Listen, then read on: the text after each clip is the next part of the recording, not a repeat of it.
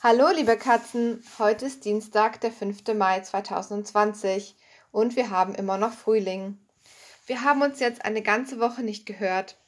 Leider gibt es im Moment so viel zu tun in der Schule, dass ich es nicht mehr so häufig schaffe, einen Podcast aufzunehmen. Aber ich bemühe mich, diese Woche mich öfter zu melden. Morgen dürfen die Viertklässler wieder in den Unterricht kommen. Allerdings ist in der Schule jetzt ganz anders als vor der Corona-Zeit. Alle müssen Abstand halten und es gibt sehr strenge Regeln. Wenn alles gut klappt, können auch wir uns bald wiedersehen. Also Daumen drücken.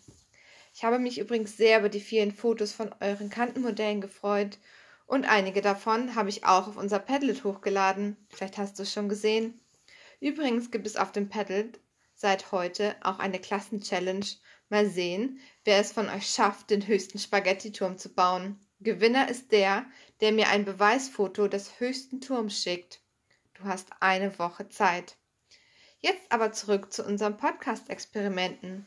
Erinnert ihr euch noch an das Experiment Unbekanntes Schwimmobjekt von letzter Woche? Da sollte man Zahnstocher in eine Möhre stechen und die Möhre dann ins Wasser legen und dann noch eine Möhrenscheibe ohne Zahnstocher reinlegen und beobachten. Und ich weiß, einige von euch haben mitgemacht und bestimmt was Spannendes beobachtet. Lucia hat es auf jeden Fall gemacht und sie hat mir eine Sprachnachricht geschickt, was sie beobachtet hat. Na, wollt ihr mal zuhören?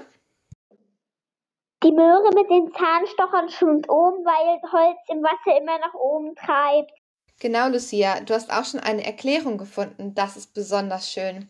Normalerweise gehen Karotten unter, wenn man sie ins Wasser fallen lässt. Sie sind ein klein wenig schwerer als Wasser. Daher brauchen sie eine kleine Schwimmhilfe. Also etwas, das leichter ist als Wasser, wie zum Beispiel Holz. Durch die Zahnstocherstückchen, die ja aus Holz bestehen, bekommt die Karottenscheibe genügend Auftrieb zum Auftauchen. Na, das ist doch mal eine super Sache. Jetzt habe ich noch ein neues Experiment für euch. Vielleicht habt ihr wieder Lust mitzumachen. Es heißt der Machtkampf im Glas. Für das Experiment brauchst du ein kleines Trinkglas, ein bisschen Wasser, eine Brausetablette, einen tiefen Teller und ein Handtuch als Unterlage. Das Handtuch brauchst du nur zur Sicherheit. Zuerst füllst du das Glas mit Wasser. Dann gibst du die Brausetablette in das Glas. Nun nimmst du den Teller und du bedeckst mit der Seite, wo das Essen reinkommt, mit dem Teller das Glas, so dass der Teller dann oben auf dem Glas liegt. Jetzt wird es ein bisschen schwierig. Du hältst das Glas fest und drückst mit deiner flachen Hand den Teller auf das Glas. Nun musst du alles umdrehen. Aber Achtung, du musst beides zusammengedrückt halten, damit nicht irgendwas rausläuft. Bitte lege das Handtuch jetzt drunter, damit du eine Unterlage hast. Also Teller und Glas schön zusammendrücken und einmal umdrehen, sodass der Teller jetzt auf dem Tisch steht und das Glas da drauf. Nun beobachtest du, was passiert. Das wird sehr spannend. Guck es dir genau an. Ich habe auch noch einen kleinen Tipp für dich. Wiederhole das Experiment danach mit einfachem Leitungswasser. Was passiert nun? Was konntest du beobachten? Schau bei beiden Malen und überlege, wo ist der Unterschied? Schick mir eine Sprachnachricht, was du beobachten konntest.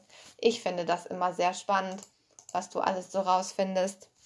Ich weiß, dass einige von euch auch auf Rätsel warten, weil ich weiß, dass ich einige Rätselprofis in der Klasse habe. Also habe ich hier und heute ein neues Rätsel für dich. Herr Krause kommt in seine Jagdhütte.